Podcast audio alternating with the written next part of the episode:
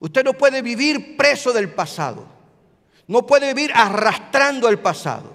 Que me violaron cuando era una niña. Que mi tío abusó de mí.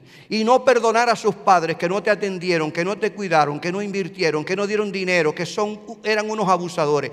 Si estás en Cristo, si estás en Cristo, tu pasado, pasado está.